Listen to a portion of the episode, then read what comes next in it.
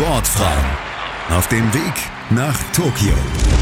Der gemeinsame Podcast von Sportfrauen.net, dem Sportinformationsdienst SID und meinsportpodcast.de. Der Fechtsport. Für Leonie Ebert schon immer was ganz Besonderes. Das war für mich irgendwie nie so ein Hobby, so, was man halt irgendwann aufhört, wenn dann die Schule vorbeigeht, sondern es war halt super wichtig. So wichtig, dass sie bereit ist, für das Fechten alles zu geben. Ex-Bundestrainer Andrea Magro sagte einmal über sie, sie ist eine liebenswerte Person, aber auf der Planche, da tötet sie dich.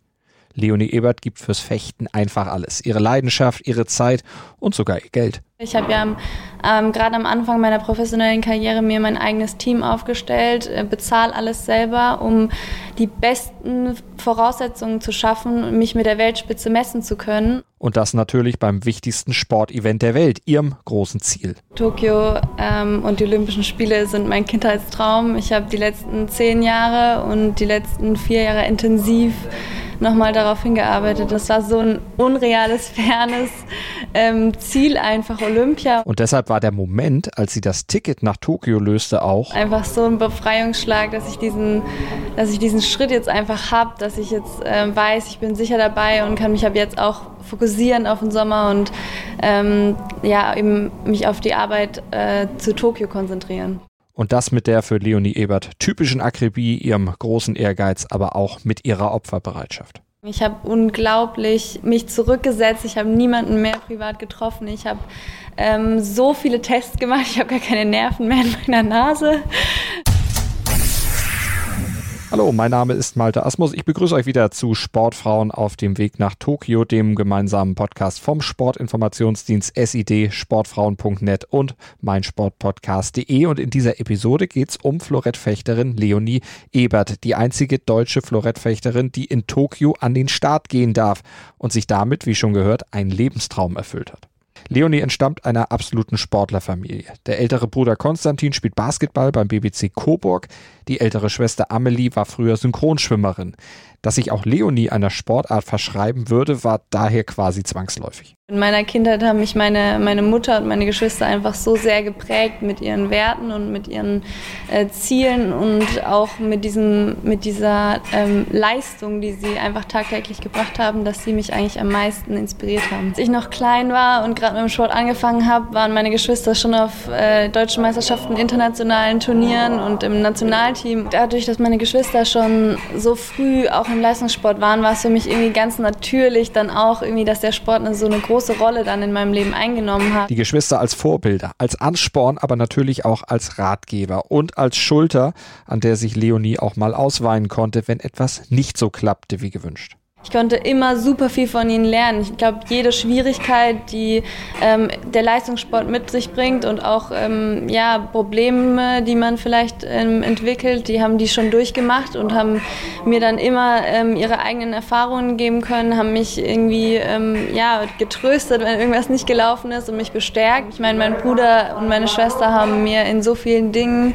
ähm, ja, geholfen und mir auch beigebracht. Ich meine, in Sachen Ernährung, äh, professionelles Training, ähm, Regeneration, das sind alles Dinge, die ähm, sie mir irgendwie beigebracht haben. Allein zwei Leute zu haben, zu denen ich irgendwie immer hochgeguckt habe und die immer absolute Idole für mich waren, wenn die ähm, an einen glauben und einem auf, auf dem Weg helfen, ähm, bestärkt das einen total. Und deshalb versteht sich von selbst, wen Leonie als erstes anrief, als ihre Qualifikation für Tokio dann endgültig und unumstößlich feststand. Natürlich, die Familie. Ich habe äh, zuallererst meine Mutter angerufen. Ich glaube, das macht jeder.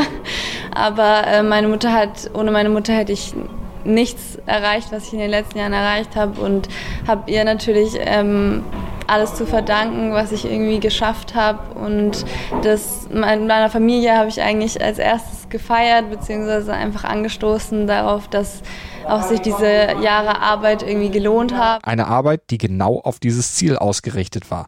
Das Ziel Tokio hatte Leonie nämlich schon lange für sich definiert und immer vor Augen gehabt. Ich habe mir dann halt schon so ausgerechnet, okay, also 2016, da bin ich 16 Jahre alt, das ist im ähm, Fechtsport sehr schwer, sich da qualifizieren zu können, aber Tokio 2020, da bin ich dann dabei und ähm, es ist irgendwie nochmal was anderes, wenn man sich das so im Kopf so ausmalt, als wenn man es dann wirklich dann, vier, ähm, was weiß ich, zehn Jahre später geschafft hat. Und wenn man auf ihre sportliche Entwicklung und ihre Ziele guckt, ist Olympia auch genau der nächste logische Schritt. Leonie Ebert ist 21 Jahre alt. Sie begann ihre Laufbahn in der Fechtabteilung der TG Würzburg, ehe sie sich der deutschen Traditionsfechtschmiede anschloss, dem Fechtclub Tauber Bischofsheim. Querelen im Umfeld des Vereins machten dann aber einen Wechsel nötig. Seit 2018 tritt Leonie nun für Future Fencing Werbach an und das sehr erfolgreich. Sie holte EM-Bronze mit der Mannschaft 2017, ist viermalige deutsche Meisterin im Seniorenbereich, auf U17-Level war Leonie Europameisterin und Kadettenweltmeisterin und in der Weltrangliste wurde sie zeitweilig auf Platz 6 geführt. Und das alles mit der familiären Unterstützung, aber auch mit einer mega erfolgreichen Fechtpatin und Mentorin an der Seite. Anja Fichtel, die Doppel-Olympiasiegerin von Seoul 1988, hatte in ihrer Fechtkarriere alles durchgemacht, was Leonie Ebert vielleicht auch einmal bevorstehen wird, kann sie daher bestens auch darauf vorbereiten. Fragen wir doch mal nach bei Jonas Wagner, dem Fechtexperten vom Sportinformationsdienst SED. Jonas, wie muss man sich diese Mentorentätigkeit, diese Zusammenarbeit mit Anja Fichtel denn genau vorstellen? Ja, also Anja Fichtel hat Leonie Eberts Weg und diesen Aufstieg auf jeden Fall schon früh als Mentorin begleitet. Ähm, für Leonie ist das auch etwas ganz Besonderes. Schließlich ist Anja Fichtel ihr ganz großes Idol. Und ähm, Anja Fichtel hat Leonie mit ihren Leistungen sicherlich gezeigt, mit diesen ganzen Erfolgen in frühen Jahren, was auch schon in einem jungen Alter möglich ist. Und äh, hat Leonie damit sicherlich auch angespornt. Und das in einer Zeit mit Sicherheit, in der das Ziel Olympia eigentlich noch in weiter Ferne war. Und Anja Fichtel hat definitiv diese Rolle als Vorbild, wie gesagt, aber auch als Unterstützerin. Ähm, sie hat Leonie einfach Vertrauen in die eigenen Fähigkeiten gegeben. Und ähm, in einem Interview hat Leonie mal davon gesprochen, dass einfach alles, was sie an Problemen und Hindernissen hatte, Anja Fichtel natürlich auch schon vorher durchgemacht hat. Sie kennt das ganz genau und sie wusste dann auch ganz genau, wie Leonie sich fühlt und hat dann an ihrer Seite gestanden. Und das hat Leonie mit Sicherheit auch nochmal zusätzlich gepusht. Der Vergleich wird ja jetzt schon oft angestrengt. Jonas, worin unterscheiden sich die beiden denn und worin sind sie sich jetzt schon ähnlich? Also es gibt schon eindeutige Parallelen zwischen Leonie Ebert und Anja Fichtel. Das fängt damit an, dass beide in der Fechthochburg Tauberbischofsheim ausgebildet wurden, dort gereift sind und dort auch den Sprung nach oben geschafft haben. Und beide sind oder waren in frühen Jahren auch schon mittendrin in der Weltspitze. Bei Anja Fichtel ist es so, dass sie mit 17 Jahren schon Weltmeisterin geworden ist. Sie hat 1988 in Seoul dann bereits mit 20 Jahren schon zweimal Olympiagold gewonnen und war damit ganz klar auch schon ganz, ganz früh mittendrin im Kreis der weltbesten Fechterinnen. Und Leonie Ebert wird aufgrund ihrer frühen Erfolge oft mit Anja Fichtel verglichen. Aber man muss auch sagen, dass sie noch nicht ganz so erfolgreich war bislang. Ähm, bei den großen Turnieren, seien es Weltmeisterschaften, Europameisterschaften, da hat sie meistens bis jetzt die Einzelmedaillen ganz knapp verpasst. 2017 hat sie EM-Bronze mit der Mannschaft geholt. Aber dieser, dieser ganz große Durchbruch, dieser Befreiungsschlag, der fehlt allerdings noch.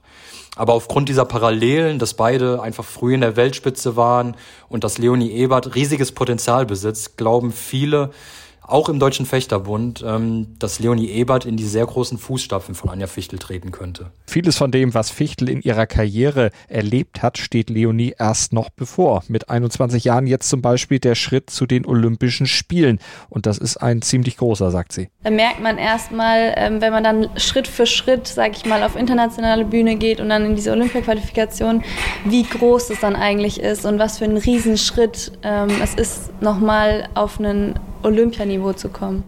Aber dieses Niveau hat sie jetzt erreicht und trotz der Schwierigkeiten, die die Corona-Krise uns allen aktuell aufbürdet. Wirtschaftlich brauchte sie sich als Sportsoldatin, als Hauptgefreite in der Sportfördergruppe der Bundeswehr in Mainz keine großen Sorgen zu machen. Aber die zahlreichen Einschränkungen und Beschränkungen, die trafen sie als Fechterin dann doch extrem. Ich meine, bei einem Sportler, wenn ich jetzt mal olympisches Gewichtheben jetzt als Beispiel nehme, der äh, kann sich vielleicht in seinem Keller dann seine äh, Trainingssachen zusammenbauen und dann eigentlich relativ unabhängig davon trainieren, nehme ich jetzt mal an. Ich sage nicht, dass er keine Schwierigkeiten hat, aber ähm, beim Fechten lebt eben auch von Sparring und es ist einfach eine spielerische Sportart und ähm, gerade wenn man ähm, auf einem hohen Niveau fechten möchte, muss man sich erstens sehr gut an die äh, Fechterinnen anpassen. Man muss ähm, sich sehr gut auf die einstellen, vielleicht ähm, auch mal seine, ähm, ähm seine eigene, ähm, wie nennt man das? Man muss sich einfach mal vielleicht eine, eine andere Strategie wählen. Und genau das ist natürlich schwierig, wenn man alleine trainieren oder in der immer gleichen Trainingsgruppe trainieren muss und nicht regelmäßig, wie gewohnt, sich dann auch mit den besten Kolleginnen der Welt messen darf. Wettkämpfe sind nämlich elementar, wenn man im Fechtsport vorankommen will. Von den Wettkämpfen lernt man am meisten und es sind immer unglaubliche Trainingsmöglichkeiten auf der einen Seite, aber auch, ähm, weil sie einem so gut zeigen, was dein wirkliches Wettkampfniveau ist. Und das konnte ich jetzt ein Jahr lang nicht. Deswegen ist es auch ein bisschen wie so eine Überraschungsbox jetzt.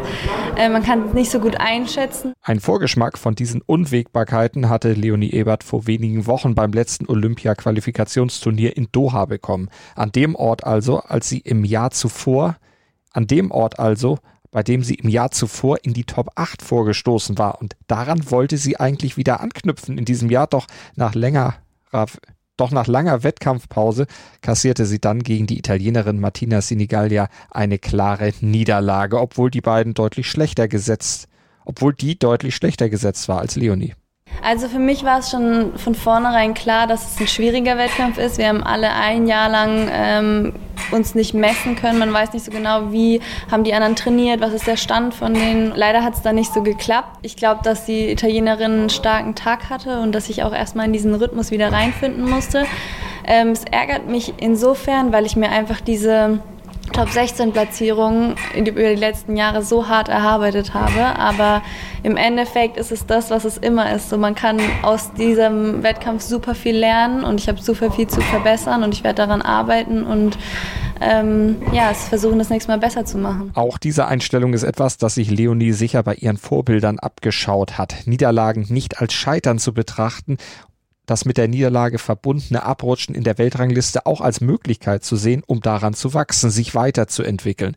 Daher können auch solche Niederlagen wie in Doha mit Blick auf das große Ziel Olympia vielleicht sogar hilfreich sein am Ende. Was ich gemerkt habe, ist, dass, wie gesagt, ich an vielem arbeiten kann. Ich glaube, dass es auch ähm, eine Rolle spielt, dass ich auch viele Dinge, die ganz natürlich sind, wenn man in diesem Wettkampfrhythmus auch drin sind, dass da viele Dinge ähm, total natürlich sind, die man sich jetzt erstmal wieder bewusst machen muss. Und äh, deswegen ähm, sind eben diese Trainingslager, die man machen muss, international, um sich eben noch ein bisschen besser auf die Leute einstellen zu können, total notwendig. Total notwendig und hoffentlich auch in den nächsten Wochen und Monaten bis Tokio auch möglich, trotz Corona oder eben auch mit Corona. Vor diesem Hintergrund spielt natürlich auch das Thema Impfung für Leonie Ebert eine ganz, ganz große Rolle. Ich glaube, dass für eine erfolgreiche Vorbereitung für die Spiele eine Impfung für die Sportler einfach notwendig ist. Also ich sehe das ja an meinem Beispiel. Ähm, ich muss Trainingslager machen, ich muss äh, vielleicht auch international reisen, ich muss ähm, eine, mit möglichst vielen Trainingspartnern ein Sparing haben und dafür muss ich ja ein gewisses Risiko auf mich nehmen. Ähm, und das Schlimmste, was es gäbe, wäre vielleicht äh, eine Ansteckung einen Monat vor Olympia, die mich dann in meiner Leistungsfähigkeit total einschränkt. Und damit ist es für mich unglaublich wichtig, möglichst schnell eine Impfung zu bekommen. Und ähm, deswegen hoffe ich natürlich, dass die ähm, Sportler bald die Möglichkeit bekommen, eine Impfung zu haben auch aus psychologischer Sicht, um sich voll auf den Wettkampf und das gesteckte Ziel fokussieren zu können, nicht von Sorgen ablenken zu lassen. Man muss sich auch eben das so dann ausblenden können, dass man, dass es einen nicht ablenkt. Ähm, und deswegen ähm, ist eben sowas wie eine Impfung auch ein Lichtblick, weil man eben weiß, ähm, man ist, man hat einen gewissen Schutz. Und wie groß ist Ihr Vertrauen, dass sie als Sportlerin ohne Sorgen und Angst auch ungeimpft sichere Olympische Spiele erleben wird? Ich habe ein großes Vertrauen, dass die Olympischen Spiele sicher und gut über die Bühne laufen können. Einfach deshalb, weil ich schon sehr viele Wettkämpfe jetzt gesehen habe, die gut funktionieren. Ich meine im Tennis und auch in anderen Sportarten, wo einfach äh, man gesehen hat, mit einer guten Organisation, mit einer Bubble äh, funktioniert es. Und ähm, ich glaube, wenn es eine organisatorische ähm, Leistung möglich ist, dann bei Olympia.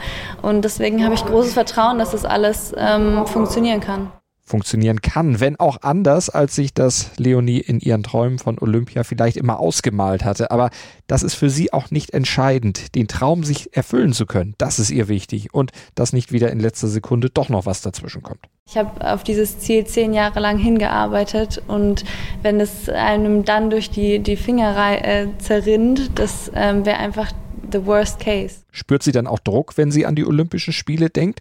Schließlich ist sie die einzige deutsche Florettfechterin im Team und die Vergleiche zu ihrer Mentorin Anja Fichtel, die kommen ja auch immer wieder auf. Viele sehen sie ja auch als mögliche Nachfolgerin. Ich glaube, äh, das mit dem Druck von außerhalb, natürlich spürt man, dass irgendwie gewisse Erwartungen gestellt werden, aber ich mache mir mein ganzes Leben schon meinen Druck selber, weil ich Dinge von mir selbst erwarte und ich von mir selbst gewisse Vorstellungen habe. Ich hab, äh, bin ein bisschen perfektionistisch und äh, möchte einfach, dass ich das, was ich auch kann, irgendwie dann äh, übertragen kann und ähm, deswegen habe ich mir meinen Druck irgendwie immer auch selbst gemacht. Aber wie heißt es so schön, nur unter Druck können Diamanten entstehen und das ist ein Motto, nach dem Leonie Ebert auch selbst lebt und handelt, auch wenn sie es etwas weniger floskelhaft formuliert als ich jetzt gerade eben. Aber ich glaube, ohne Druck ähm, wirst du auch niemals Leistung bringen. Deswegen gehört es auch ein bisschen dazu. Ich glaube, jemand, der nicht aufgeregt ist, ähm, hat keine Spannung und jemand, der keinen Druck hat, der